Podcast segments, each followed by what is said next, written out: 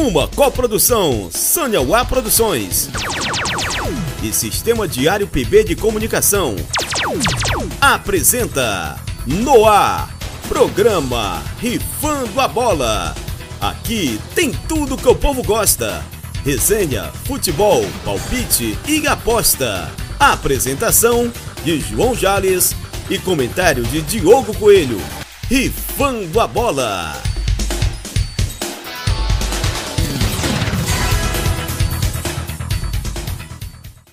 Chegando, galera, muito boa noite para você, querida, querido espectador, espectadora, ouvinte que está sempre aí nos acompanhando, seja aqui no nosso canal, youtube.com/barra rifando a bola, seja no nosso uh, do nosso formato de podcast, nos agregadores de podcast, né? A gente está aí no Spotify, no Deezer, no Apple Podcasts, uh, enfim, vários aí agregadores, ou seja ainda indexado lá no nosso querido parceiro, no site da Rádio Diário PB, em radiodiariopb.com.br. Este é o meu, seu, nosso Rifando a Bola, o programa que junta tudo que o povo gosta, resenha, futebol, palpite e aposta. Eu sou João Jales e conto com os comentários, meu querido colega Diogo Coelho e hoje um convidado especialíssimo aí, nosso querido colega Altanir Moraes, ele que é professor, sociólogo, torcedor do ABC e colaborador aí na coordenação de relações públicas da torcida organizada Garra Alvinegra e que vamos tratar aí de um assunto interessantíssimo hoje, é, recorrente, várias vezes apareceu aqui ao longo do nosso é, programa, ao longo das temporadas, em diferentes momentos também, né? É, Diogão pode falar mais disso, mas vamos às saudações iniciais, vamos logo ao que interessa. Quero ouvir as vozes dos meus queridos colegas hoje. Vamos começar com o meu querido comentarista Diogo Coelho, sempre cativo por aqui. Bom dia, boa tarde, boa noite, Diogão. Bom dia, boa tarde, boa noite, meu amigo Jales. Altanir, é um prazer ter você aqui com a gente hoje. E é isso, né? Bom dia a todos os nossos telespectadores e Brasileirão começando, né? Com a dupla Fla-Flu aí na, na liderança e um, um, já começou com uma, uma, um fato histórico aí que os quatro cariocas vencendo na primeira rodada, fato que nunca tinha acontecido no, no Brasileirão desde 1959. Então, os quatro cariocas vencendo aí na primeira rodada, isso é histórico. E também parabenizar os campeões estaduais, né? O River do Piauí, que ao contrário do Flamengo, deixou o Fluminense de vice, e ao Real Brasília, que pela primeira vez campeão estadual. É isso aí, bom dia, boa tarde, boa noite a todos. É um prazer tê-los conosco aqui. E é isso, o nosso querido convidado especial, ele que é professor, sociólogo aí é, formado pós-graduado na Universidade Federal do Rio Grande do Norte, Altanir Moraes, ele que contribui aí, colaborador na coordenação de relações públicas da torcida organizada Garra Alvinegra, lá do ABC de Natal, meu brother, meu querido colega, torcedor do Elefante, o maior de Natal. Bom dia, boa tarde, boa noite, Altanir. Satisfação total tal, poder estar participando aqui do programa. É, o ABC é o maior do, do mundo, né? O maior campeão estadual do mundo aí, 57 títulos. Vamos disputar aí nas próximas semanas aí o, o mais um título, né? O 58 e estamos aí para disputa, assim como começou o Brasileirão Série A, também começou o Série B. Infelizmente, não da melhor forma para a gente, perdemos aí o primeiro jogo de 1x0 por Londrina, mas só começando, o time aí esquentando. Satisfação total, espero contribuir da melhor forma aí com o programa. Boa noite. É isso, vamos trocando essa ideia aí, vamos trazer esses destaques do que rolou ah, nessa última semana ah, no Highlights aí. E o Altani também, se quiser mandar aquela ideia, a gente vai trocando essa ideia leve, de leve por aqui. Diogão, na lista dos nossos destaques da semana, a gente nem botou a Europa, né? Mas rolou o Champions League, coisa e tal. Cara, vamos falar muito de Europa, não. Acho que o futebol brasileiro está em evidência. Começamos a temporada é, do, do, da Série A, da Série B do Brasileirão. Daqui a pouquinho tem Série C e Série D também. Vamos dar um repasse rápido aí né? dessa chance. É, é, vamos falar nos palpites, né? Vamos falar nos palpites, né? Vamos ficar tranquilo. Então, é, cara, é, saudar aí os campeões estaduais, né? Você já começou, mandou daquela letra boa aí para os nossos queridos é, colegas aí, torcedores do Real Brasília, campeão candango, né? Inédita aí é, o título dos caras, e a galera do River do Piauí, que conquistou aí o título do Campeonato Piauiense, ao contrário do Flamengo, deixou o Fluminense de vice dessa vez. É, cara, rodada do Brasileirão Feminino, sétima rodada, o Brasileirão Feminino segue a todo vapor, né, cara? Estava é, aqui confidenciando aqui o Altonic, não, não acompanha o Brasileirão Feminino. É, cara, é a coisa tá pegando, o bicho tá pegando, né, Diogo? Não tá pra brincadeira, não, né? Tá sete rodadas, é, é 16 clubes, Altoni, que, olha, meu irmão, a competitividade é alta ali, vamos dizer, entre 12 desses 16, saca? Não é brincadeira, não. Conta aí para mim, Diogo, quais são os destaques que você trouxe dessa, décima, dessa sétima rodada? É, exatamente, tá, tá pegando fogo e tivemos o Clássico Paulista ali com vira-vira, né? Destaque dessa rodada foi o Clássico Paulista, é, Corinthians e Palmeiras. O, o Corinthians saiu na frente, Palmeiras virou no primeiro tempo, e aí no segundo tempo, Corinthians foi lá e virou de novo para 3 a 2 com Tassiane fazendo o último gol do Corinthians e mantendo aí o Corinthians na liderança, né? Seguido aí do, de perto da Ferroviária, que estava na frente, o Corinthians foi e passou. E, mas o destaque dessa rodada aí é, essa vitória do Corinthians 3 a 2 para cima do Palmeiras. É, Brasileirão pegando fogo, o Corinthians segue invicto aí no Brasileirão. Né? Flamengo venceu também, Flamengo venceu o Grêmio, segue apenas com seis vitórias, uma derrota apenas, em terceiro lugar, empatado com a Ferroviária. E é isso. Brasileirão ali pegando fogo e o Ceará, né, segue como saco de pancada ali, coitadinho do Ceará. Tá complicado, a gente comentou na semana passada, né, aquela situação do, da diretoria ter tirado o time titular, né, do, é, time. É, optou, feminino. né? Com, com o rebaixamento do Ceará para a Série B, é, estatutariamente, vamos dizer assim, de, de acordo com a CBF, é, a equipe do Ceará não tem a obrigatoriedade de manter um time de futebol profissional no feminino. Aí o que foi que os caras fizeram? Botaram a categoria de base do feminino, as meninas do sub-20, do sub-19, para jogar o Brasileirão. E aí estão tomando goleada em cima de goleada, Altani. É, é complicada a situação do futebol feminino sobretudo num cenário de, de escassez de, de recursos, como, como é o futebol nordestino, né, cara?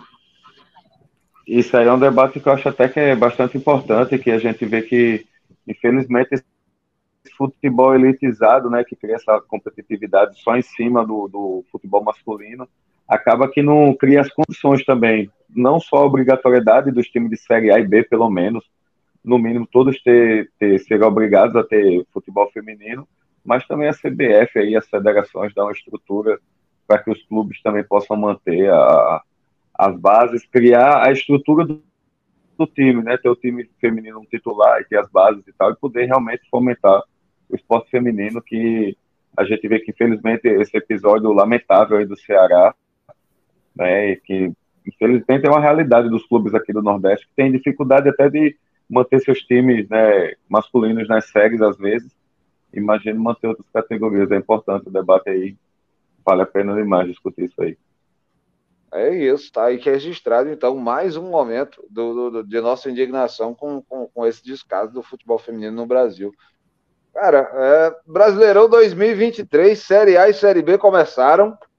Galera, que é que é isso, hein? Brasileirão começou pegando fogo. Primeira rodada na Série A só teve um empate, que foi Fortaleza e Inter. E foi um pega para capar esse jogo, mastigado, brigado, um a um. Olha, o Inter saiu no lucro porque o Lion pressionou no final, cara, quase, quase que meteu o segundo, se segurou como podia o Colorado Gaúcho e conseguiu beliscar um pontinho no. no... Para mim, o, o, destaque da Série A foi esse empate. As vitórias e as derrotas, para mim, foi tudo muito dentro da expectativa. O Palmeiras ter ganho 2x1 do Cuiabá, dentro do script. É, o Vasco, realmente. Fala, ah, por, favor, você flamenguista, por favor, me, me fale do destaque da vitória do Vasco.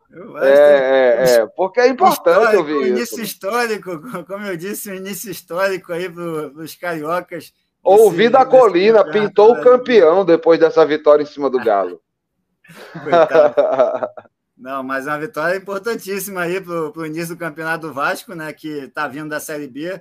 E não, não tem um grande elenco aí, tem um bom time, mas o elenco não é grande, então precisa de, de conquistar esses três pontos, três pontos importantíssimos aí que ele conquistou em cima do Galo lá, lá em Belo Horizonte.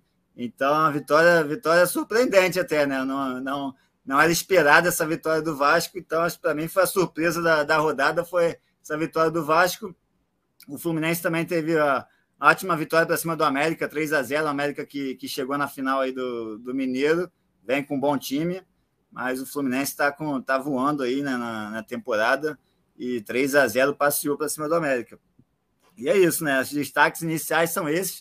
O campeonato apenas começando, dupla Fla-Flu aí na, na liderança. O Fluminense está na frente por, pelo número de cartões, né? O Flamengo e o Fluminense fizeram 3 a 0 o Fluminense na frente por, pelo número de cartões.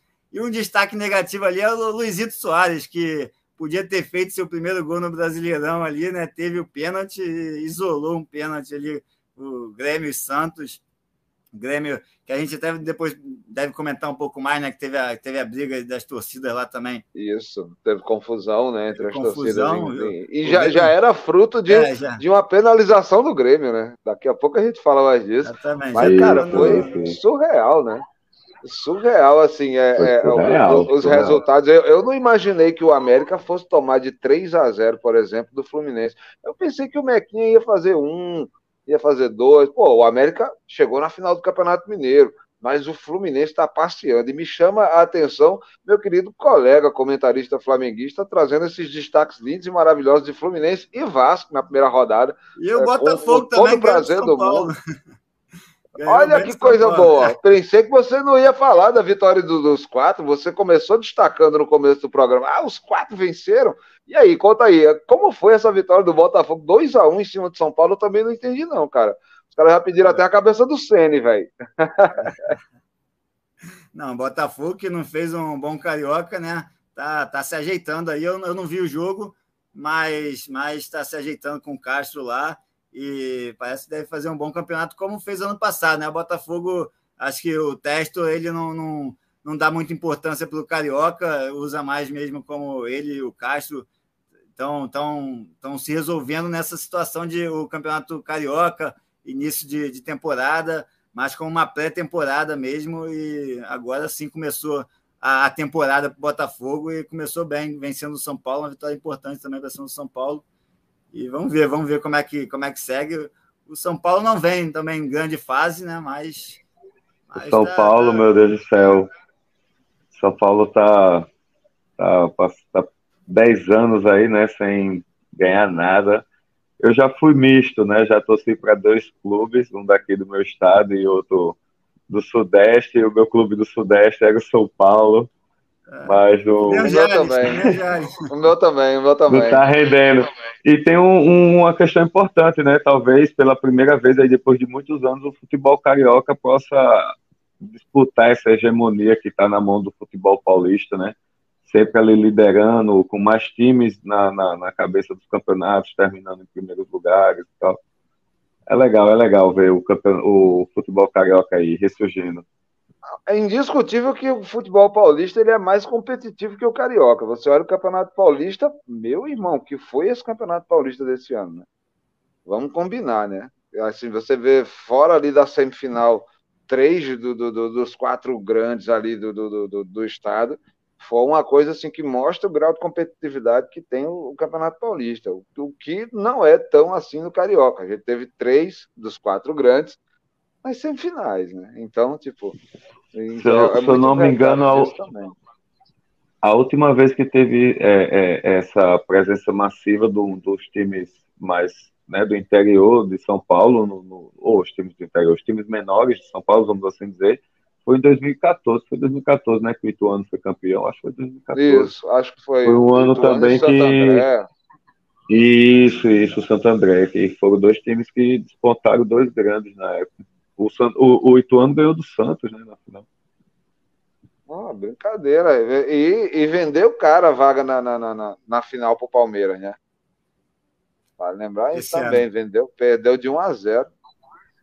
Isso, isso. Foi dramático. Inclusive, o, o, próprio Água Santa, né? O, ele, o ABC, por exemplo, contratou três jogadores do Água Santa.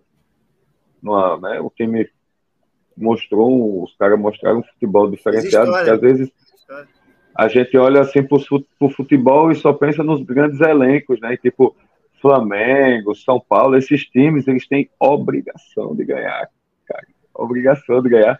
a folha de um jogador do Flamengo mantém a folha do futebol potiguar inteiro durante cinco anos.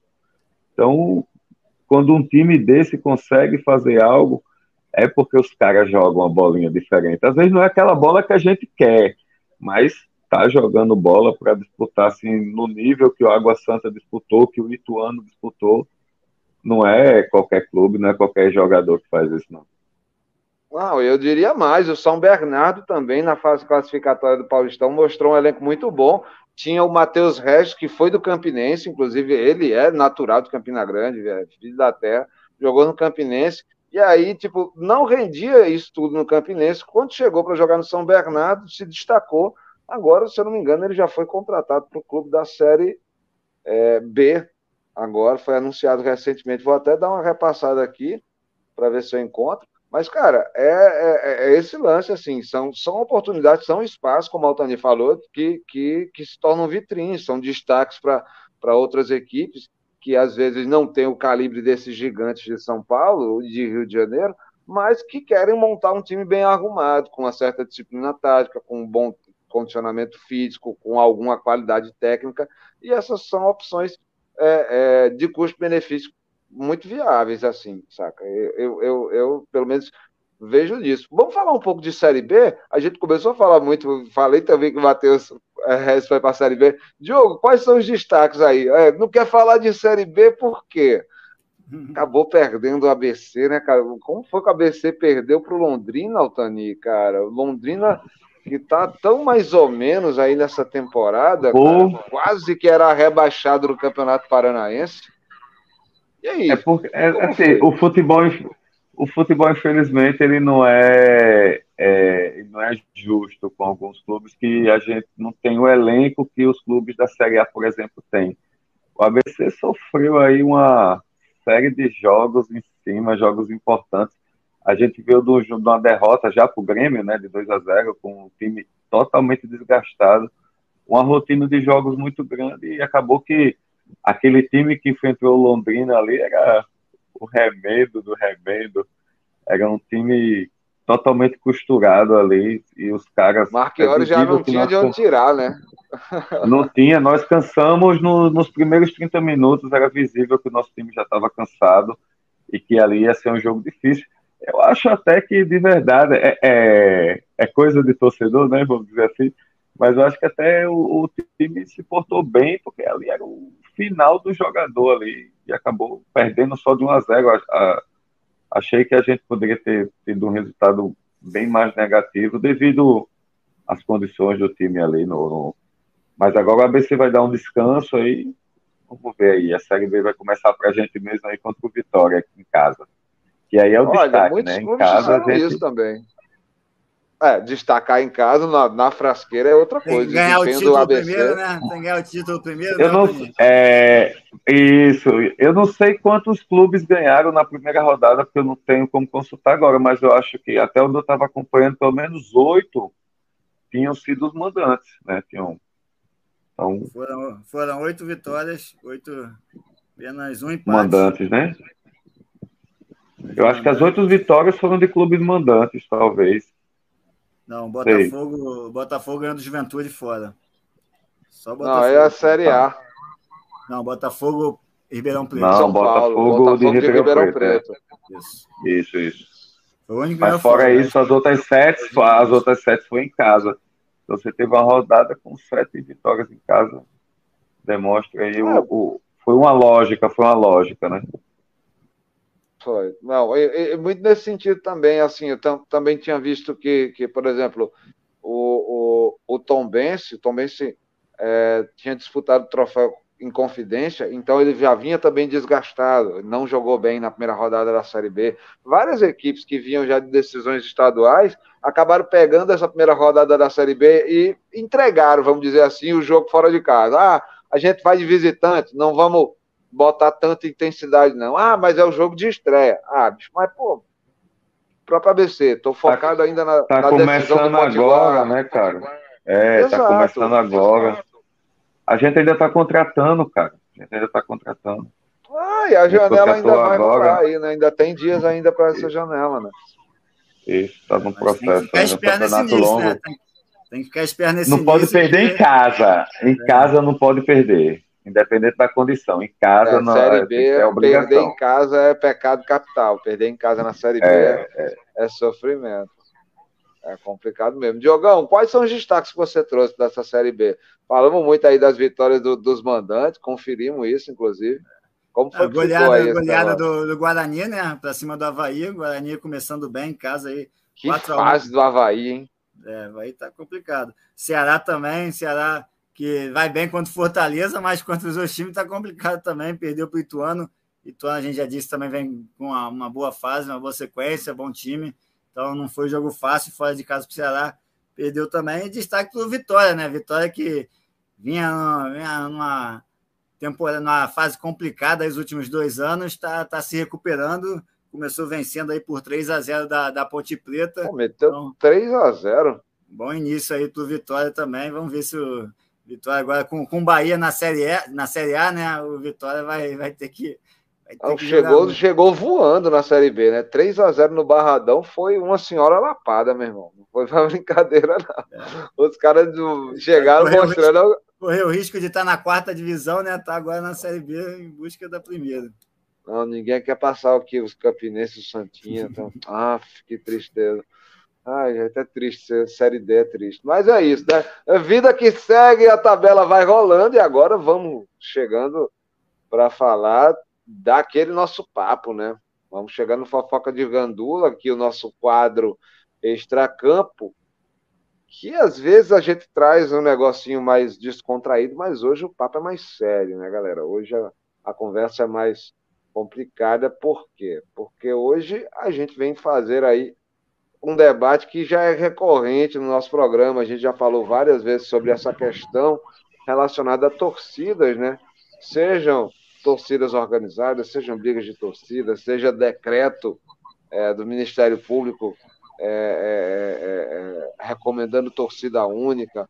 Enfim, sempre, sempre aparece alguma coisa para a gente falar e é muito pertinente a gente tocar nesse assunto quando a gente tem alguém que possa trazer um, um acúmulo para essa nossa discussão. E, olha, na semana passada surgiu mais uma notícia né, do confronto é, entre torcidas, né? O ter, a Terror Bicolor do Paysandu atacou membros da torcida do Corinthians, pavilhão 9, lá em Belém do Pará, no jogo que teve aí da Copa do Brasil entre Remo e Corinthians. O Paysandu nem estava jogando contra o Corinthians, né? os torcedores sabiam que a torcida do Corinthians ia, e aí é, preparou-se esse cenário. Ah, o diretor da torcida Pavilhão 9 morreu após não resistir aos ferimentos provocados por um rojão que o atingiu no conflito. Morreu ainda lá o. Uh, se eu não me engano, o nome dele é Merenciano, Roberto Merenciano. Flávio Merenciano. Se eu não me engano. Dá uma olhadinha, Diogo. Acho que o sobrenome dele é era Merenciano. Rafa, Rodrigo Merenciano, Rafael Merenciano. Rafael, Rafael, Rafael. Rafael Merenciano. É isso, mano. Rafael Mereciano era o, o diretor aí da Da Pavilhão 9. Então, e nesse caso aí nem teve confronto. Nem teve confronto. É, né, cara? Assim, ainda neste caso as torcidas Foi. foram foram é, protagonistas de, de episódios controversos, né? Nem sempre as torcidas estão do, do, lado errado. Por exemplo, na final do Campeonato Paraibano, o Ministério Público determinou torcida única nos dois jogos. O 13 até foi a justiça comum para tentar garantir torcida visitante em Souza, mas não teve sucesso. Na rodada de abertura do Brasileirão, a gente teve aí torcedores visitantes do Santos que invadiram a área da torcida do Grêmio, que por sua vez já era penalizado. O jogo estava rolando em Caxias, né, do Sul não estava rolando em Porto Alegre, justamente penalizando a torcida do Grêmio. E aí, é, é, uma confusão que tinha rolado ainda na Série B do ano passado e o Grêmio estava pagando na primeira rodada da Série A. No meio desse turbilhão de fatos e situações, a gente ouviu uma voz lúcida que viralizou na internet num, numa fala que aconteceu então, foi na Câmara de Natal, foi na Assembleia Legislativa do Rio Grande do Norte. na Assembleia, foi na Assembleia. A Assembleia Legislativa, o Altani, ele trouxe um debate de que é preciso também é, a gente entender qual a maneira que a gente precisa abordar as torcidas, porque muitas vezes o poder público aborda o CNPJ quando deveria abordar o CPF e aborda o CPF quando deveria abordar o CNPJ. Ele troca as bolas nesse processo eh, de, de, de abordagem, né? quer penalizar um torcedor, um nome em nome de, de, de, uma posição coletiva muitas vezes, e às vezes você quer penalizar uma torcida em, em, em função de um único indivíduo. Eu acho que, que enfim, isso reverberou muito é, nas redes sociais e aí a gente conseguiu que o Altani tivesse presente trocando essa ideia com a gente. O Diogo já falou muitas vezes disso. Altani, cara, é, esse lance de torcida única é pura balela, né? Para começar esse, essa nossa conversa, é pura balela esse lance de torcida única e, e o que é que você tinha falado exatamente ali na, na Assembleia sobre esse, esse tratamento que, que as instituições precisam ter com, com a torcida e, e esse respeito que, que, precisa, que o poder público precisa ter pra, com, com as torcidas enquanto instituição? Boa noite, Ataninho. Boa noite novamente. Então, é, primeiro sobre essa questão da torcida única, é pura hipocrisia, assim, é um negócio que é até difícil de, de discutir, porque é, o argumento da torcida única, a princípio, ele surgiu no intuito de combater a violência. É, isso é muito antigo, isso data de muitos anos no futebol brasileiro. Na verdade, a intensificação desse de, dessa dita violência tem até uma data, né? Tem até um conflito histórico que é em São Paulo, a torcida do São Paulo com a torcida do Palmeiras e tal, aquele episódio 94, se eu não me engano. 96. Episódio histórico e tal, que 96, que a partir daí se intensificou alguns conflitos e tal. E chegou um momento que se entendeu que tirar o torcedor rival resolveria o problema da violência. Isso em nenhum lugar aconteceu. Acabou que a situação, a violência, as pessoas que querem brigar, elas continuaram brigando. E quem foi penalizado, afinal de contas? Foram as torcidas, a qual essas pessoas nem muitas vezes são associadas e tal, tem alguma relação, às vezes é simpatizante e tal, mas as torcidas, porque perderam o direito, muitas torcidas foram obrigadas a mudar de nome. No Rio de Janeiro, por exemplo, a Força, a Força Jovem passou 12 anos penalizada está sendo discutido o retorno agora. Aqui no meu estado, a torcida que eu faço parte tem o nome de Gangue Alvinegra, mas esse nome ele foi proibido a partir de 2005 como forma de uma política para acabar com a violência. Então o Estado entendia que proibir que um nome fosse pronunciado iria acabar com a violência. Então ele proibiu o nosso nome, proibiu o nome da maior torcida rival nossa, e aí a gente teve só que mudar os nomes, mas são as mesmas pessoas, é a mesma torcida mas hoje eu não posso entrar com a roupa que tem o nome dessa torcida no estádio. Uma mancha então, isso também. Tudo... Né? Isso, isso. Em outros estados, é uma realidade do, do combate à violência. Então, veja só, o Estado ele não cria uma política efetiva para discutir uma questão da violência que é social. É, o que choca né, as pessoas é porque agora, com a filmagem, as violências da torcida elas ganham as redes sociais e tal, os conflitos eles ganham redes sociais. Mas se você pegar qualquer carnaval, qualquer micareta, qualquer festa fechada onde tenha álcool, é o pau cantando, é a briga cantando, e nem por isso esses eventos deixam de acontecer. Então, existe uma hipocrisia quando se trata de futebol. E essa hipocrisia vem de onde? Vem da marginalização das torcidas. De forma que as torcidas elas são generalizadas pelas pessoas que brigam. E, cara, são muitas pessoas sócias das torcidas. No caso da nossa torcida, as pessoas se associam. Se eu não me engano, nós temos aí 400 a 500 sócios. E não é a maioria desses sócios. Às vezes, essas pessoas que se envolvem em briga nem são sócios. Mas o Estado ele faz essa generalização de que a torcida é violenta, de que o método de combater a violência é tirar a torcida é colocar a torcida num lugar marginalizado. E aí é o seguinte, é, é, é a realidade das torcidas. As torcidas elas fazem ação social, fazem trabalho o ano inteiro, fazem diversas coisas, além de empurrar o time, além de fazer a festa da bancada, além de cobrar do time posicionamento. A torcida tem interfere na vida de diversas pessoas e isso nunca é levado em consideração. Agora, pega uma, uma confusão num determinado bairro, as brigas não são nos estádios. Acontece um ou outro ali no entorno, acontece, como acontece aí no Rio, acontece às vezes aqui no Rio Grande do Norte, um ou outro no entorno. Na Paraíba aconteceu recentemente, se não me engano, um conflito na, na BR, onde integrantes de uma torcida abordaram integrantes de uma torcida rival na BR, está um conflito. A briga acontece. Ninguém quer negar que o conflito acontece. O que a gente discute é quais são as políticas públicas que são efetivas para combater esse conflito.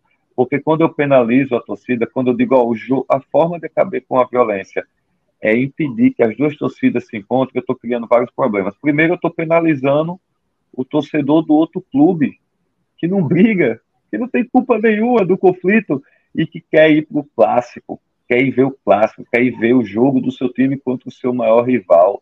Na final de estadual, não tem coisa mais linda do que um estádio com duas torcidas na, na bancada, uma atacando a outra e aquela coisa toda, empurrando o clube. E é isso a motivação, isso é a competitividade. Quando a gente tira essa torcida, eu não sou psicólogo, mas você pode consultar qualquer psicólogo que ele vai dizer assim, ó, você está educando um exército de pessoas a não saber lidar com o diferente, porque o futebol também cria essa prática. Vejam só, nós aqui torcemos para clube diferente, nós somos de torcidas que têm rivalidades, mas nós estamos aqui dialogando. Então, nós precisamos de criar esse ambiente. E o futebol também é esse espaço de construção social, é esse espaço de entretenimento que está sendo boicotado. Então, quando o, o, o, o, Estado ele vai lá e diz: ó, oh, é, a forma de resolver é proibir e o, o culpado são as torcidas organizadas, ele dá um duro golpe em, diversos setores. E, e vamos lá, vocês acompanham o estádio, vocês frequentam o estádio, os torcedores organizados, principalmente das torcidas de primeiro escalão, todos são, a maioria de periferia. Nós estamos lidando com a galera da periferia, que encontra na, na, na, na torcida organizada uma instituição social, onde, em primeiro lugar, que o cara vai se relacionar coletivamente na vida dele, sem ser com a criminalidade do bairro, sem ser com a violência da polícia. É dentro da É uma torcida. afetividade e aí, um pertencimento, né, Altanir? Nós é irmão, parceiro. Nós é irmão. Nós é irmão, nós está pelo ABC até o fim da nossa vida. É isso que a gente acredita. Nós é ombro a ombro. E, e, e aí nós constrói muito debate internamente sobre os cantos homofóbicos, sobre os cantos de violência. Não é simples. E às vezes as pessoas olham e dizem, ó, oh, essas torcidas aí canta isso aí, vamos acabar e é só acabar. Não é isso, cara, isso é uma cultura que vem de muitos anos. Um debate social que entrou em efervescência agora, nos últimos 10 anos. Então é tudo muito novo, então também é novo para o cara da periferia que está na torcida. Então, são muitos fatores que são já tô, você acha que a mídia, a mídia no geral tem um, um, pouco de culpa também de deixar muito evidência a torcida que briga, a torcida que vai lá para a porta da, do CT é, brigar, bater em jogador e não falar das torcidas que fazem o bem, porque são milhares de torcidas, mas as torcidas que ficam em destaque é a torcida que entra na violência, a torcida que vai brigar no CT, na mídia em geral não é nem a torcida que, que, que entra na briga que fica em destaque, são as pessoas que brigam é, da torcida. Não é a torcida, porque a torcida é uma instituição. Gente, um CNPJ não agride ninguém. Um CNPJ não agride ninguém. Não dá um soco, não dá uma bomba, não anda, tipo, aí em São Paulo, São Paulo os caras vai pra, com umas, umas barras para a rua. CNPJ não carrega barra, cara isso são CPFs. Nós precisamos tratar a violência no campo da violência, da forma que ela deve ser tratada. Nenhuma torcida é contra isso se você for no Brasil inteiro. Se, se as autoridades é, é, é, de segurança pegou o cara lá no conflito, ele vai ser preso, acabou-se. É isso, tá certo, faz parte. O que não pode é tirar um instrumento que, se você olhar, é o terceiro movimento social do nosso país é o terceiro maior movimento social do nosso país. É o movimento que teve papel histórico nas lutas sociais do nosso país, em vários momentos históricos. É um movimento que vem de periferia. Momentos recentes também, né? Isso. Então são movimentos que são fáceis de ser criminalizados. Poxa, qual é o papel da mídia? Gente, nós vivemos numa sociedade violenta. O que é que dá audiência? É violência, cara. É eu mostrar os caras se batendo, é eu mostrar um cara caído no chão e vindo outro chutando a cabeça dele. É isso que dá audiência, cara. Não dá audiência. O próprio jornalismo policialesco na hora do almoço é, é, um reflexo disso, né? A audiência na que tem hora do né? almoço, né? isso. E as torcidas estão nesse, nesse, exatamente transitando nesse caminho aí. Veja só, é, no, no, no, a, a, não se dá visibilidade. Quantas vezes você vê em rede nacional fantástico passando que a torcida do Ceará, a Ceará Amor, fez um banner lá, um mosaico gigantesco contra o racismo no ano passado, quando os clubes estavam sofrendo racismo jogando lá na, na Argentina pela Sul-Americana e pela Libertadores. Os caras fizeram diversos mosaicos lá no estádio, tanto eles lá quanto a torcida do Fortaleza lá. Os caras fizeram um trabalho impressionante lá na, na, na, no Ceará. E cadê que a mídia mostrou? Cadê que a mídia mostra aqui no Ceará? No Ceará é impressionante. No Ceará, eles colocaram as duas torcidas dentro e internamente existe uma rivalidade na torcida do Fortaleza. Eles dividiram a torcida do Fortaleza. Todo jogo todo jogo no Ceará tem briga. Tem briga em algum lugar, mas não tem briga dentro do estádio, porque a segurança é garantida e as forças de segurança garantem a entrada e a saída dos torcedores. É, teve um episódio com a gente. É muito também é, de é, como, como o poder público lida em cada estado, né? Porque a, a situação no Ceará, no Rio de Janeiro, é, é, é, é, tem uma determinada abordagem que é diferente da situação de São Paulo, diferente da situação da Paraíba. Em certos casos, em algumas situações, Pernambuco bota torcida única, não bota, às vezes tira, às vezes coloca, enfim. A testagem de competência, Porque, ó, né? Exatamente. Olha só o que aconteceu conosco. Nós tivemos um primeiro jogo com o esporte, que todo mundo sabe o que aconteceu. A gente foi lá para a ilha, num, na nossa visão, no erro de logística das forças de segurança, nós fomos cair no meio do maior comando da, da jovem do esporte. Duas torcidas rivais. A, a, polícia colocou a gente no meio do maior comando dos caras. E aconteceu aquele corre-corre, a briga lá que todo mundo sabe. Beleza. Isso repercutiu muito mal em Pernambuco. Em todos os jornais foi atestado de incompetência, e não sei o quê, e aquela pressão toda em cima das forças de segurança.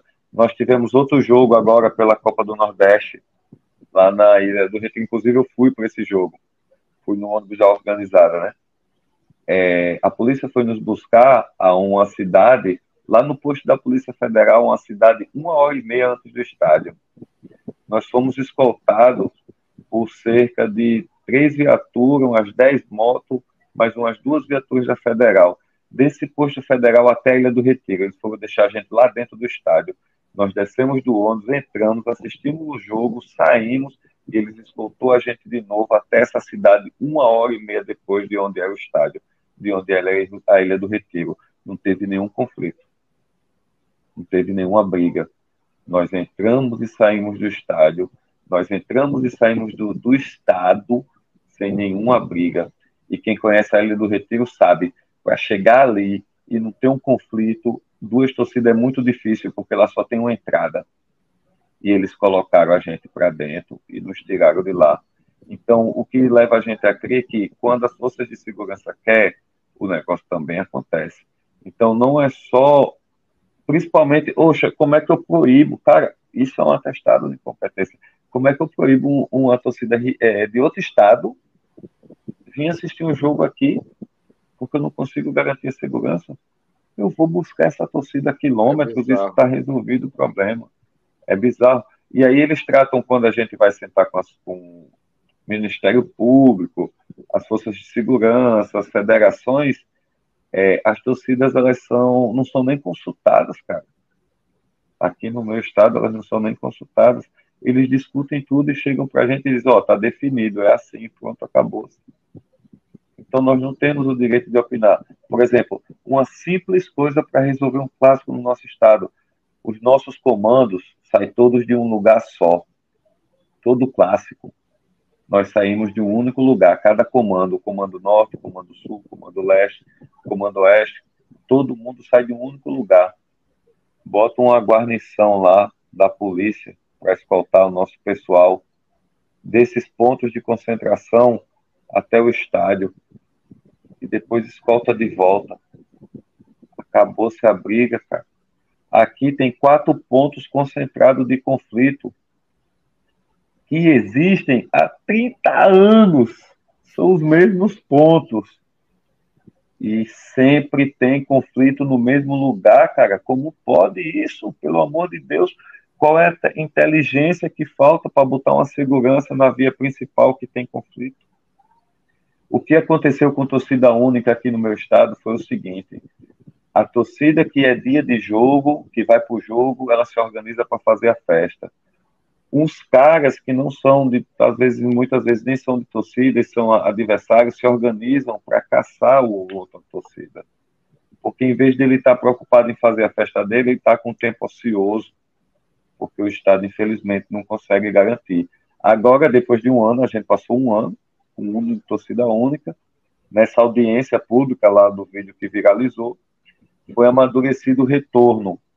Agora vai ter os dois jogos da final não agora, agora vai ter mais um jogo, um clássico, mas é final de turno ainda, porque o nosso campeonato está atrasado. E depois pegam dois jogos de final e de volta. E eles estão amadurecendo fazer as duas torcidas. Até agora, as torcidas ainda não foram ouvidas para a gente discutir a segurança do negócio. Então, cara, se a gente sempre é colocado como bandido, como marginal, não importa o que a gente faça, a gente nunca vai ter espaço para construir, porque já existe um, um, um, preconceito. As abordagens no estádio brasileiro a torcedor organizado é um absurdo, cara. É um abuso. Qualquer organização de direitos humanos que for ver o que eles fazem conosco é um absurdo. Os caras viram a gente pelo avesso. Você está e... vendo a evolução agora lá com essa assembleia, com você ter sido ouvido lá, ter falado? Há uma evolução ou só então, a gente aqui está num problema de amadurecimento, de diálogo ainda entre as torcidas, porque é uma rivalidade tão grande que às vezes cria um bloqueio entre as torcidas. As torcidas não conseguem se falar por causa dessa rivalidade. Devido a esses eventos que vem acontecendo aqui, criou-se um canal e a gente está meio que organizando uma comissão para chegar nos deputados, para chegar na OAB, para tentar montar aqui uma nova ataque a gente quer sugerir um novo ataque que anistie né, todas as, a, as, as penalidades, que as penalidades elas não são judiciais, elas não são legais, elas são acordos entre o Ministério Público e o BP Choque, que a gente não tem como recorrer legalmente, porque não existe um processo, é só uma decisão deles. Você está proibido de entrar com essa roupa, e se você for com essa roupa. É, não tem, não, não, não está dentro do Estado de Direito, e o que a gente está cobrando é isso, ó. A gente quer ser tratado como Estado de Direito, cara. Nós somos uma instituição social, nós somos um movimento social, nós somos uma organização de torcida, formado por pais, mães, cara, é uma galera, é muita gente. E eles não podem dizer que porque 10, 20 brigam, 500, 400, 600, mil que tem os simpatizantes brigam. Então, crime, às vezes, o povão que a gente chama, né, o povão que é o, o que não é do torcedor organizado, é, não compra uma camisa, cara, da torcida. Ele não compra, porque ele sabe que quando ele chegar no estádio ele vai ser humilhado. Então ele não compra. É, muitas não vezes adere. aqui o Flamengo e Vasco, o flamenguista, o vascaíno, ele não vai com a camisa, ele vai com a camisa branca e só põe a camisa dentro do estádio, por causa com medo de. É, isso, das represárias e tal. É. Isso, isso. E aí a gente precisa discutir isso, ao invés de a gente ficar penalizando essa sociedade punitiva, que quando tudo que não consegue resolver, ah, eu não consigo resolver esse problema, vamos punir. Eu não consigo resolver aquele, pune ali também. Essa sociedade, ela não tem sucesso. Não tem sucesso. Nós temos que estar discutindo o seguinte, como a gente resolve o problema da briga? O que é que a gente pode fazer? Quantas políticas sociais? A gente pode reunir os torcedores e fazer um, uma campanha, um processo com psicólogo, seja lá o que for necessário, internamente nas torcidas, a gente pode discutir rota, a gente pode discutir acordo, a gente pode. A gente tem muita coisa para fazer para mudar a realidade, entende? Mas aí a galera fica focado nos caras que brigam, mano. Eu que dá audiência a galera que briga. Você quer perguntar também, dentro da torcida tem uma, uma forma que vocês punem o torcedor, por exemplo, alguém que é da, da, da sua organizada, fez algum ato criminoso, como é que vocês punem ele internamente lá? Então, se o, o, o, torcedor ele é identificado em conflito, ele é afastado da torcida. Ele é penalizado aí dependendo da, do tipo do, do, do ato. É, tipo, os episódios mais recentes que a gente teve foi o ano passado, uma briga que ocorreu dentro do estádio, onde torcedores organizados da, da nossa torcida estavam envolvidos e de uma torcida co-irmã, e aí né, teve uma questão de um tirar sangue do outro, e aí foi punido com três meses de afastamento da torcida, sem poder usar as nossas vestimentas, nem se identificar, nem participar de nenhum evento da torcida, devido a essa punição aí de ter brigado dentro do, do estádio. Sobre as punições externas, é, o que acontece é que ninguém é preso então a gente não, não, não, às vezes o cara que aparece lá não tem associação com a torcida, então a gente não posso punir alguém que não tem que não foi ainda nenhum vínculo, né? é... não está submetido a nenhum estatuto do, do, do é torcida, e, e tem uma coisa louca, cara. Naquela audiência ali, o cara da segurança ficava o tempo todo dizendo que ah, é responsabilidade da torcida organizada resolver o problema da briga. Gente, é, é, isso é inconstitucional. O Estado Democrático de Direito diz que a Polícia Militar é a única instituição que tem um aval legítimo da utilização da força, caso necessário, para as regulações sociais, não, não é a torcida organizada. Nós não temos arma, viatura, munição, é o poder paralelo. treinamento. Entende? Ah, nós não temos isso, pelo contrário. Mas isso, de certa forma, também é uma, é uma armadilha, né, Altani? Porque quando os, é... os caras do poder público soltam isso, eles estão, de, de, certa maneira, também esperando que vocês tomem essa atitude para reforçar cada vez mais aquilo, a, a, maneira como eles criminalizam, né? Isso, é igual no Rio de Janeiro, cara. Olha o que aconteceu no Rio, que absurdo. Os caras têm um acordo o BEP acompanhou as torcidas de todos os seus, acompanhou os líderes, os presidentes das torcidas estavam do lado de comandantes do BEP. Teve uma briga em outro lugar entre integrantes da força, da raça e da jovem. Teve um conflito. Em outro canto, o que foi que a promotora fez? Mandato de prisão para os presidentes. Os caras estavam do lado do comandante, cara. E, isso é loucura. Isso é loucura institucional. E para que isso? Isso vai, isso vai ter algum fundamento jurídico? Não, vai ser facilmente derrubado. Inclusive está no processo. Aí os caras ficaram fugitivos, né? E está no processo para ser, não vai dar nada. Mas o que é que já deu? A audiência. A audiência foi quatro presidentes das maiores torcidas organizadas do Rio de Janeiro tiveram mandatos de prisão expedido. Inclusive, uma das torcidas. Ah, não, foram três, né? Porque uma das torcidas. E uma das torcidas nem estava, que era o presidente da Young Flu. então, não estava nem envolvido no conflito. Então, é, é, é uma histeria para criminalizar. Porque o Rio de Janeiro está avançando aí num novo ataque que talvez amenize muita coisa que ajude muita coisa, um negócio sério que os caras estão há um ano aí construindo. Aí vem uma galera dessa que não tem nenhum compromisso com o negócio e faz, uma, faz um negócio desse de pedir mandato de prisão, criminaliza os caras. Tudo aquilo que está sendo construído passa a ser questionável, cara. Então a gente tem que ter cuidado. É tipo o que eu falo aqui internamente na nossa torcida. Ó, esse negócio de duas torcidas que eles estão propondo assim da, da noite para o dia, porque eles já acordaram os clubes, a federação, já está tudo resolvido sem nos ouvir, nós temos que tomar muito cuidado, porque se tiver uma briga, eles vão querer nos penalizar. Quem vai ter o mandato vamos ser nós, mesmo que a gente não esteja na briga. Então a gente tem que estar muito esperto. Veja só, nós estamos se relacionando com o Estado Democrático de Direito e nós temos que ter essa cautela. De não, de não dar chance pro azar. Então, é muito difícil, cara, ser torcida organizada no Brasil. E a, a galera, é, principalmente a Nartog aí, que é né, uma, uma associação que vem fazendo essa articulação, mediando caminhos entre diversas torcidas rivais que nunca conversaram. As torcidas do Rio, meu Deus do céu, os caras nunca conversaram. Os caras sentam juntos, os caras agora elaboram. As torcidas de São Paulo é uma eterna rivalidade. Os caras sentam junto. Em Goiás está se discutindo. Nós só temos hoje, eu acho que oito estados que é torcida única, porque essa política está falida. Eles argumentam que porque São Paulo é o maior de todos, etc., é, é, compensa, mas Rio de Janeiro não é torcida única, Minas Gerais não é torcida única, Bahia não é torcida única.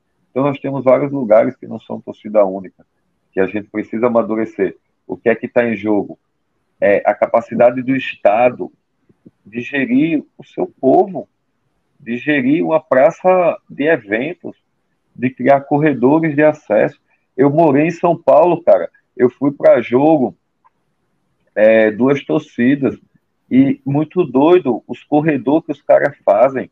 Um clube só chega por um lugar. É um negócio gigantesco. Os caras mobilizam 60 mil torcedores, 50 mil torcedores por um corredor único. A gente não consegue fazer aqui com o clássico da gente maior, que é no Arena, que vai dar 30 mil pessoas.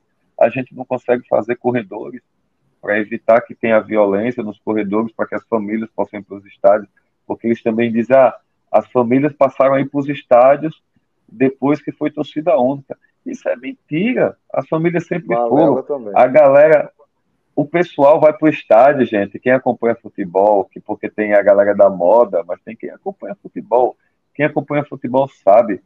Tem época que seu clube só dá 500 torcedores, porque a fase clube tá ali na Série D só perdendo, não dá ninguém, cara. Mas aí você tem efervescência, tipo o nosso clube foi da D para C para B. É lógico, cara, que o público vai aumentar. Isso é, é nítido. A gente teve um jogo com o Grêmio com duas torcidas, cara. Não existe.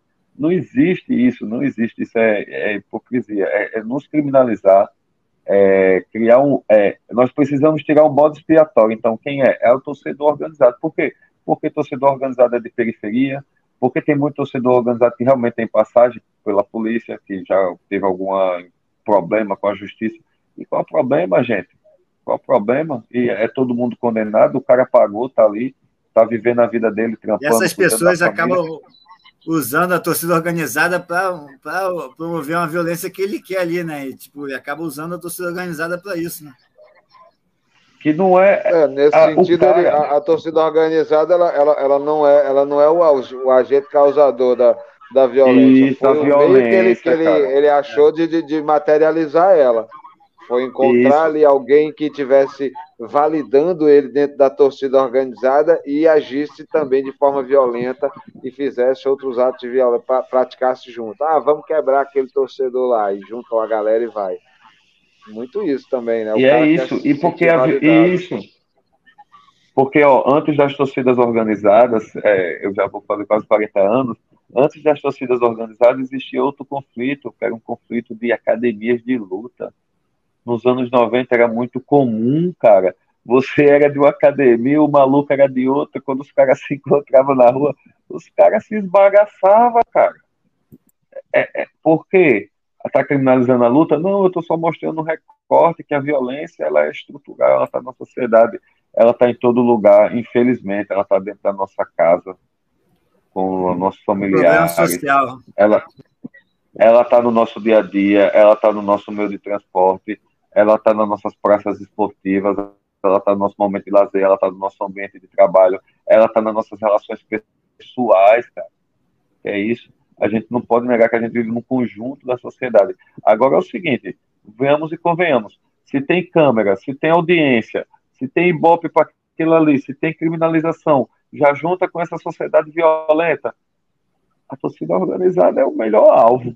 Não tem o alvo melhor.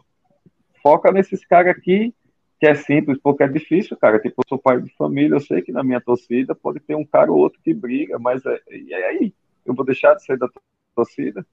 Você vai deixar de ser do. Não, você vai fazer a, a militância, só não pode ser generalizado. Quando o agente de segurança faz uma merda, que não são poucos, são dezenas, centenas, milhares de fatos isolados oh. no mundo, no Brasil inteiro. Todo dia tem dezenas de fatos isolados. Aí você vai criminalizar as forças de segurança, você vai criar aquele estereótipo ali, não vai dar legal. Acontece um fato ou outro, a gente não pode criar essa, a gente tem que tentar discutir o problema. Qual é o problema? É a violência, é a violência. Como a gente pode criar programas, ações que envolvam é as torcidas. Nós, nós precisamos ser agentes da parada. Nós precisamos ser incluídos na parada. Não dá para olhar e dizer, oh, a gente, nós somos a instituição, gente, legal, pela lei, nós temos CNPJ, eles obrigam a gente a ter esse negócio, nós temos CNPJ, nós somos uma, uma pessoa jurídica para poder tratar de igual para igual, e mesmo assim os caras nos ignoram. E nós temos ideias para dar, porque nós também somos vítimas da violência, porque acaba que, devido a toda essa generalização, é que quando a gente vai levar uma abordagem, o cara falta quebrar nossa coluna lá, cara o cara em nossas partes íntimas, o cara nos bate, vai lá e pergunta se a gente tá achando ruim, o cara rasga a nossa roupa, rasga nosso boné, rola uma humilhação. Eu vou pro estádio com meu filho, eu vou de organizado, meu filho não, não é organizado, porque eu jamais ia aguentar ver meu filho levando a abordagem que eu levo. Mas ele vê, cara, o que acontece comigo. E, e eu sou sociólogo, mano.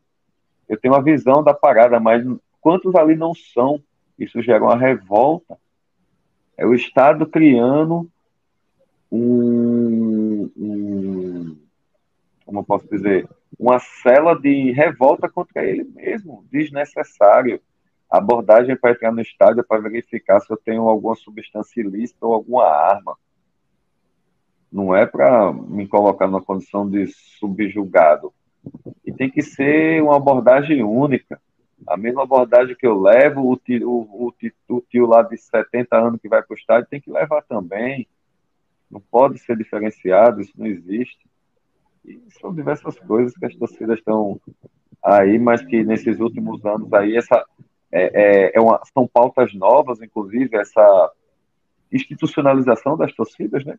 É um negócio atual, é, essa introdução da torcida, das torcidas nesse meio político, porque chegou uma hora que a gente eu digo muito aqui com meus companheiros que a gente apanhava calado.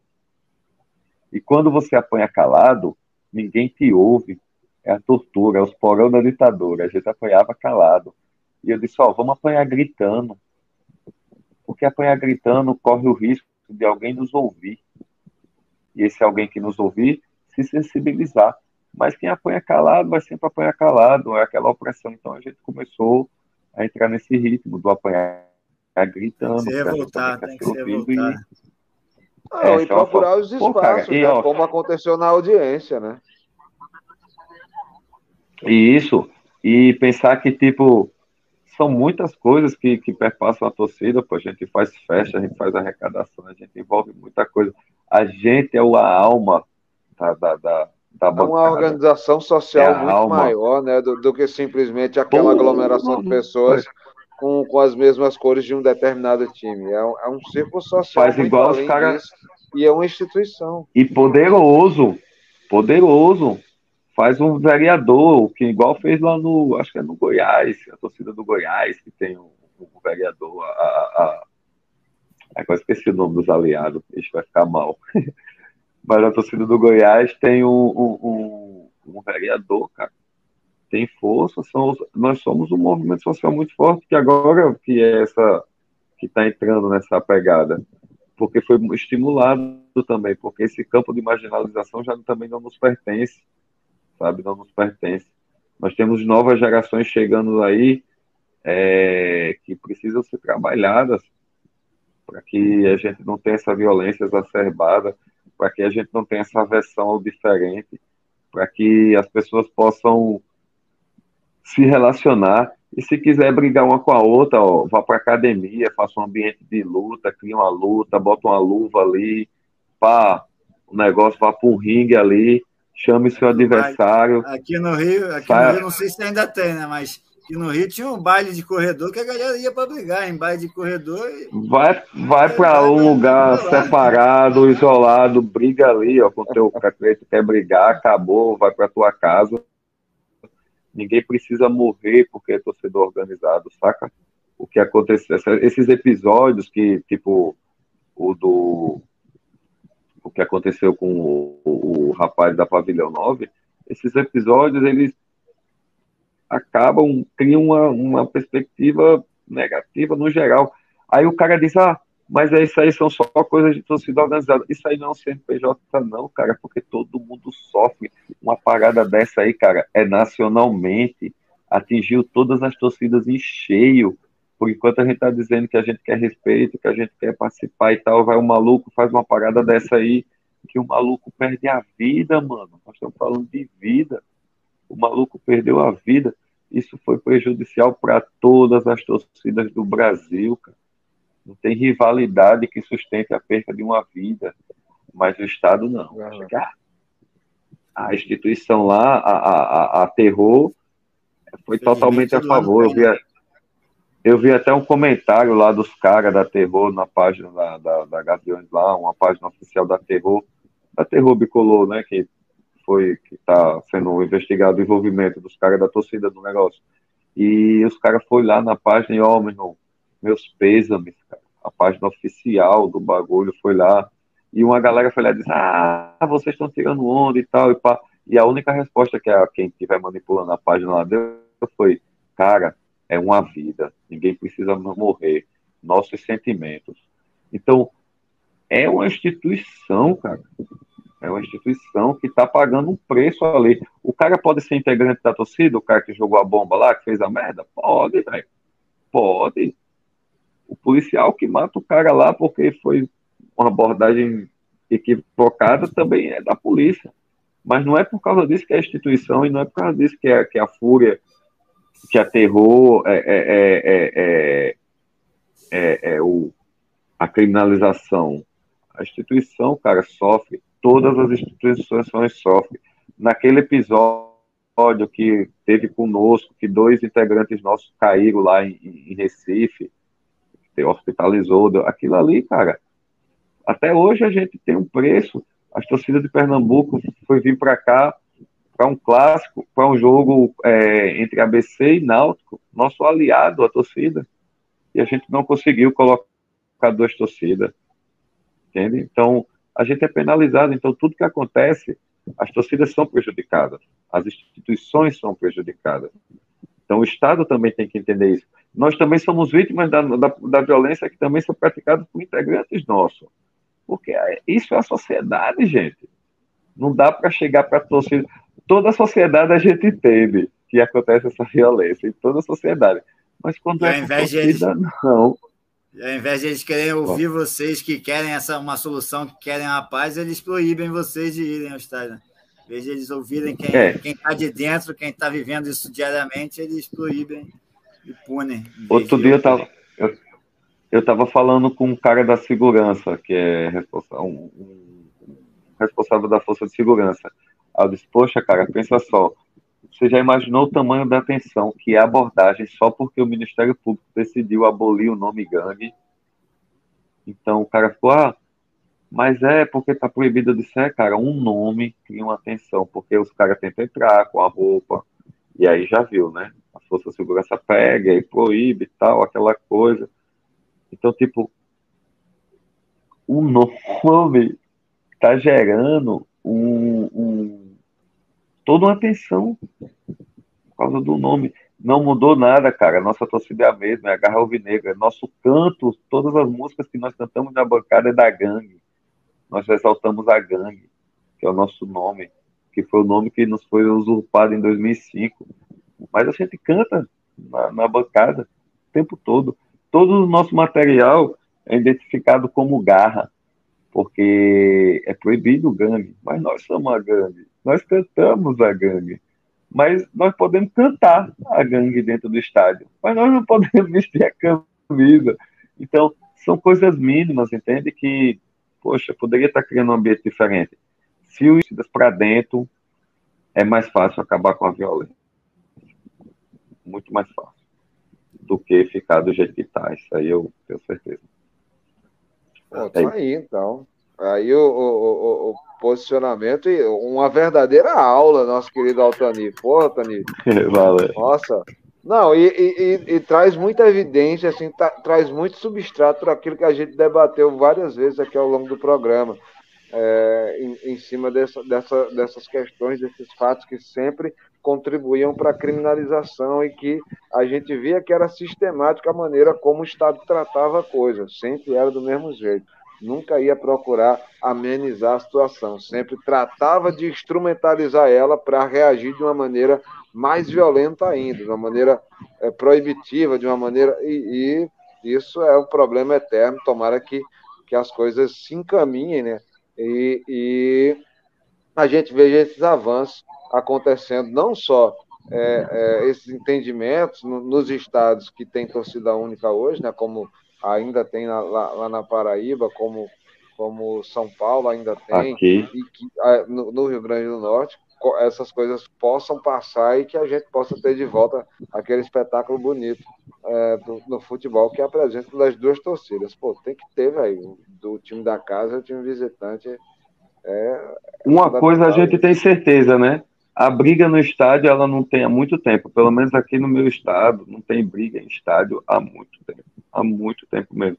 O conflito ele não é dentro do estádio, ele é no que eles chamam dos arredores, né? Da área de né? acesso, às vezes, que, no entorno, isso, essa é a palavra, no entorno, que nem sempre é, ou em áreas muito isoladas, tipo o estádio fica na zona sul, o conflito é na zona norte da cidade, aí ele vai penalizar a gente. Não, às vezes até tem, mas é, tem com uma torcida única mesmo, como foi a do Grêmio lá no, na, no rebaixamento do Grêmio, que invadiram o campo lá, brigaram, como foi também no ano passado, se não me engano, nos juniores, que era o jogo do São Paulo, torcida única, o, o torcedor do São Paulo entrou com o canivete dentro de campo para. Pra... Então, tá, tem Sim. briga, né? às vezes tem dentro do estádio, mas com torcida única mesmo. O Flamengo também, o Flamengo. A, a raça rubro Teve uma briga interna, a raça é, e a jovem. A raça com a jovem briga, brigam desde, desde os anos 90 que eu vou ao estádio, não vou no Maracanã, elas brigam internamente. Então isso aí não tem nada a ver, torcida única, tem que... são pessoas, são as pessoas. A própria...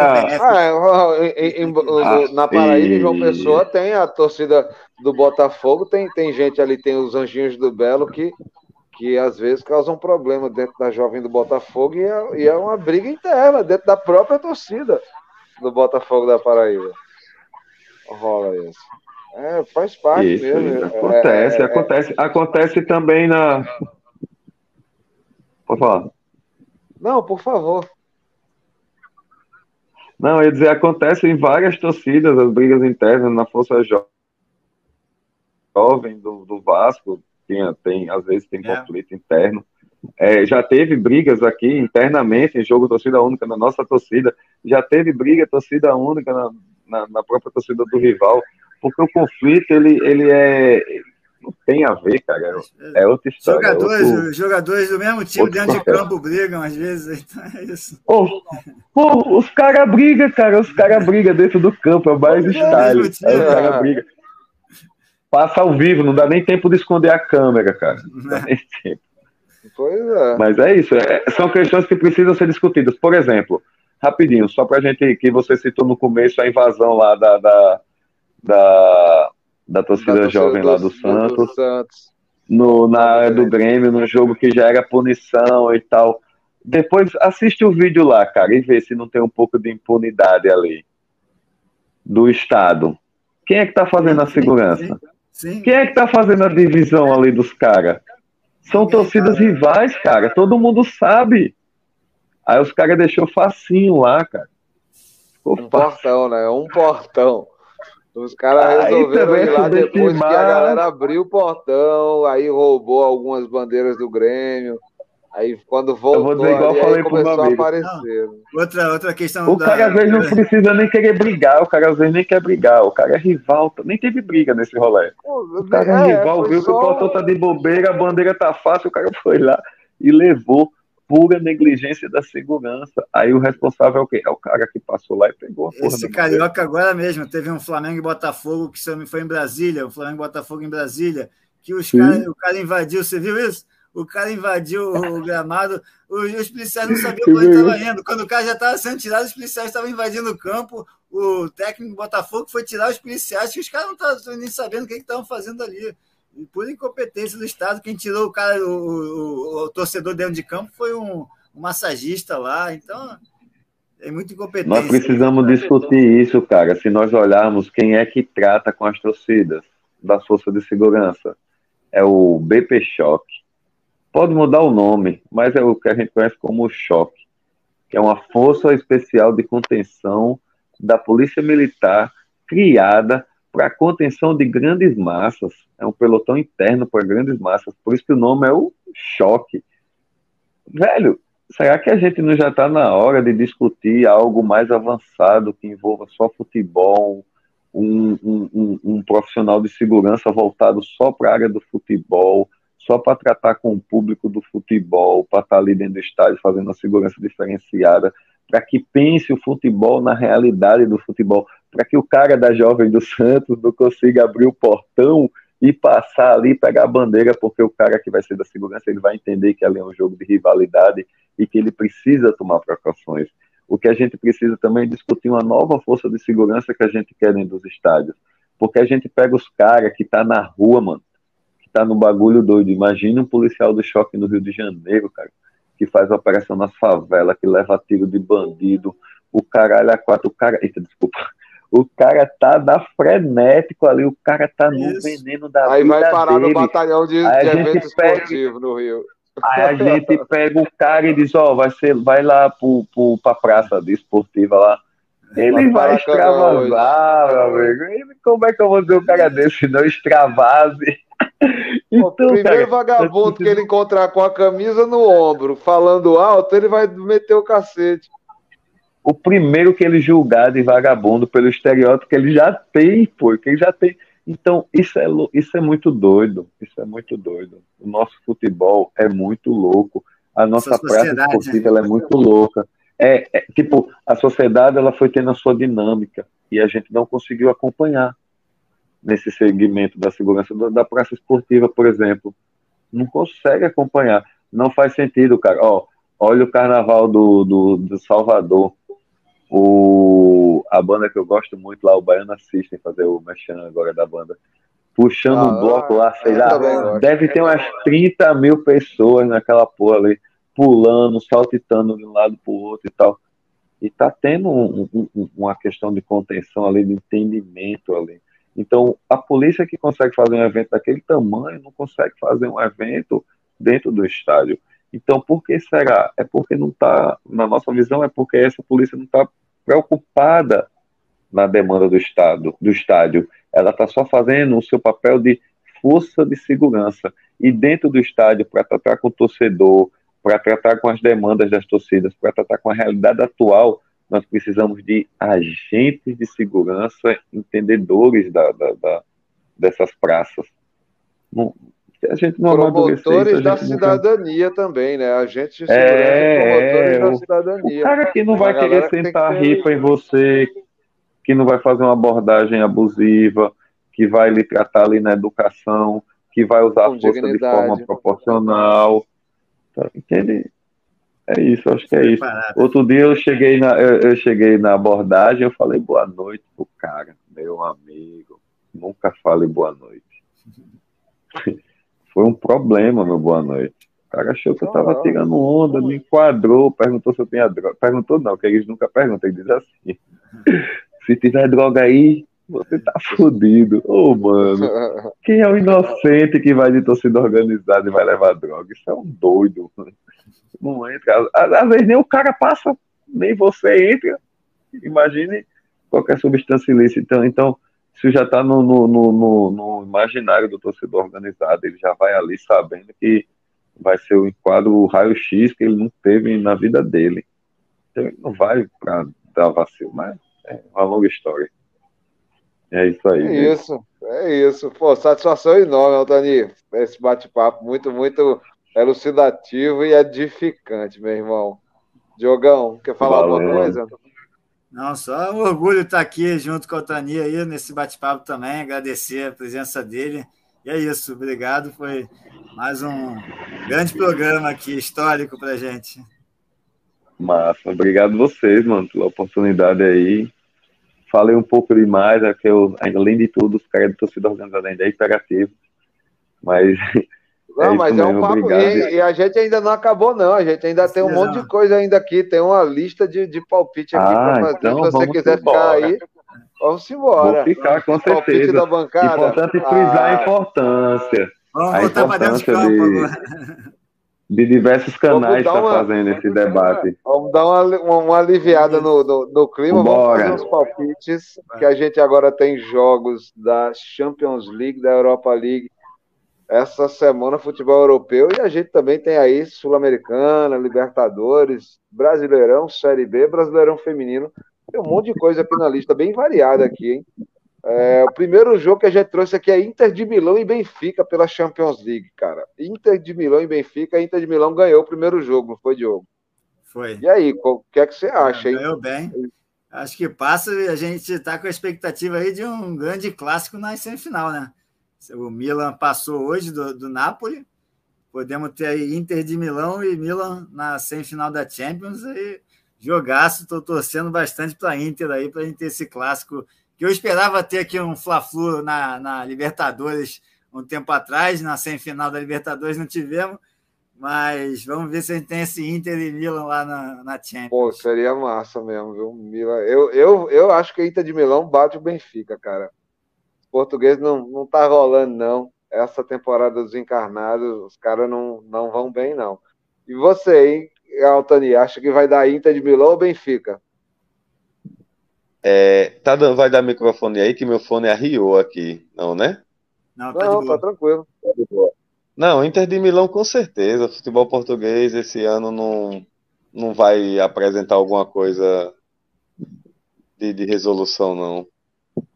Próximo Vai ser duelo. A final histórica aí, Milan e Inter aí, né, para fortalecer aí a final, dar essa, essa, esse up no futebol europeu aí que tá precisando. Pouco jogador brasileiro, né, pouco jogador brasileiro no, no, no, no nos dois clubes, diferente aí né? dos clubes da Espanha, né? Sim. É isso. Bayern e Manchester City. Outro grande duelo aí, hein, meu irmão? Bayern de Munique e Manchester City. O que é que você acha, Altani? Pô, é, o, o Bayern eu sei que tá meio, não tá muito bom das pernas, né? Teve já, já o primeiro, é o segundo jogo, né? É o, segundo, segundo jogo. Tomou City três do Manchester. É, e acho que vai se manter a lógica, né? O Manchester tá, é, é, é dos times empreendedores, né? Tá com, tá com a bola toda aí. Eu acho que vai atropelar de novo. Na verdade, acho que vai atropelar. Vou fazer a minha aposta no atropelo. Tomara que dê certo. Rapaz, eu acho que o City também ganha do Bayern fora de casa, viu? Você, Diogão. É, não sei se ganha, até aquela briga interna lá do Bayern, né? Sané, Mané. Tá, tá complicada a situação do Bayern. Né? Tá na crise, a crise é, é. para levar três gols. É o Bayern, né? Vou, vou, vou de empate nesse jogo. Vou de empate. É, tá bom. Dissoou, né? Dissoou. Sporting e Juventus será Liga Europa.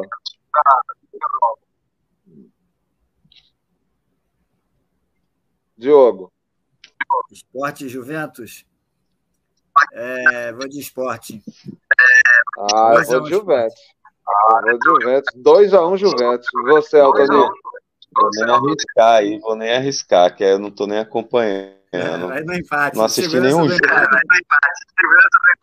É, vou no empate, que é a neutralidade. Vixe, agora é, esse aqui não tem como ficar tem como ficar neutro não. Esse aqui é Sevilha e Manchester United. E aí, Altani?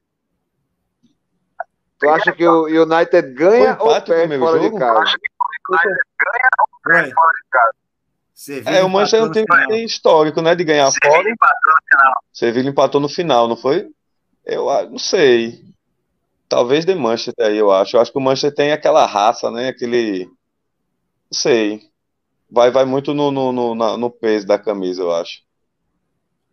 Ah, eu também vou, vou botar esse peso do United também. Eu acho que meu palpite é do Manchester. E você, Diogo? É, eu acho que vai para os pênaltis.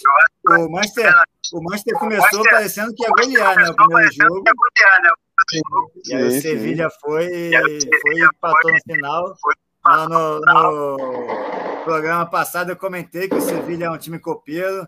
Tô achando que o Sevilha leva nos pênaltis isso aí. É, vamos ver o que é que acontece aí nesse duelo. Próximo. o próximo confronto, Libertadores, Flamengo e Nublense. Eu acho que esse aí é a maior barbada, hein? O que é que você acha, Altani? Mamada. Flamengo é. Meu Deus. Flamengo, quando não é, beneficiado.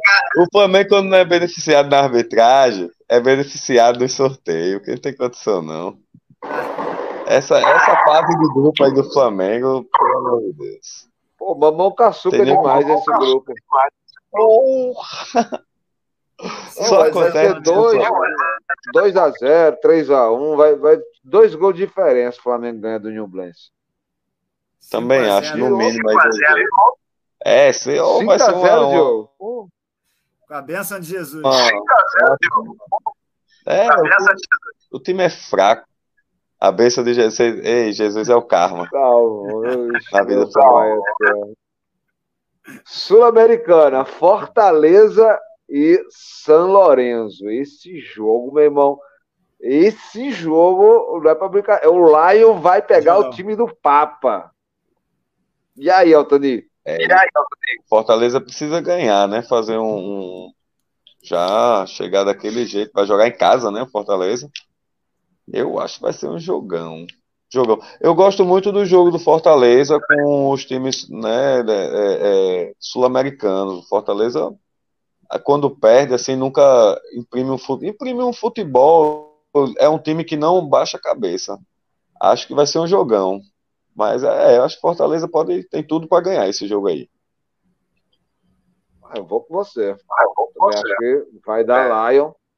É, apesar de, de não ser um jogo fácil, eu acho que o Fortaleza ganha em casa esse jogo da Sul-Americana. Cara, eu acho que o Fortaleza se sente mais confortável jogando na, na Sul-Americana, tá ligado? Tipo, irmão, uma coisa é você botar o smoking da Libertadores e pá e tal, às vezes até incomoda, pá.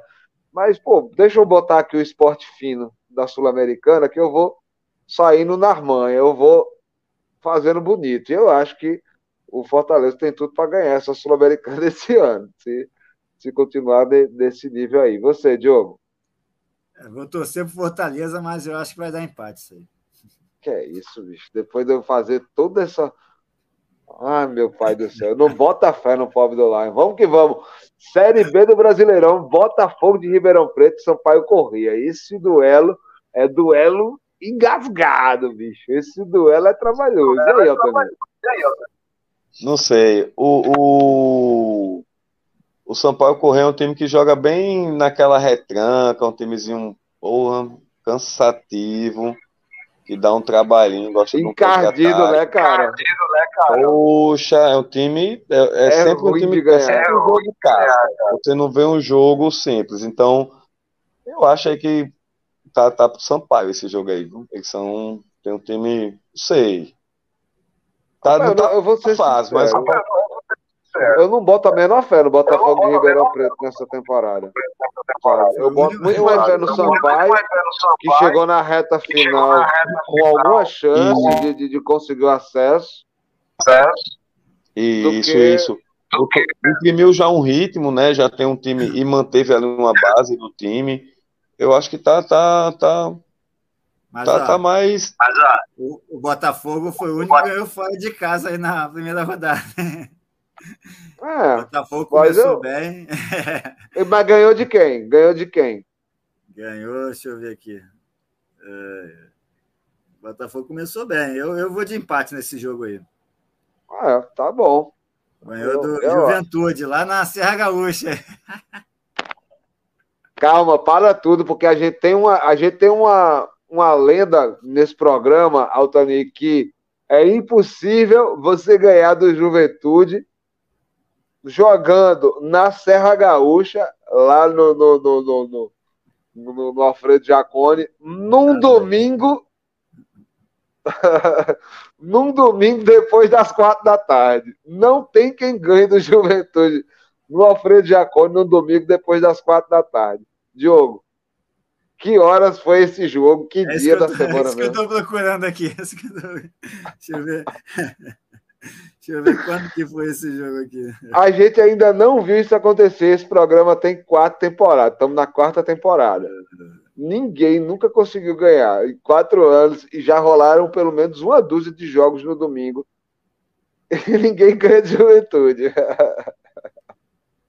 Foi no Alfredo Jacó no sábado, 6 e 15 da tarde. Ah, já matou, já matou. Foi no sábado. Podia até ter tá ganho, mas. Ainda tô com o Sampaio Correia aí. Eu também, eu vou de Sampaio. Não acredito no Botafogo de Ribeirão Preto, não. Para fechar agora o futebol masculino, a gente tem São Paulo e América Mineiro. Duas equipes boas, mas que perderam na estreia do Brasileirão, né? Quer dizer, São Paulo não está tão bem assim, né? O que é que vocês acham, hein? Você, Altani?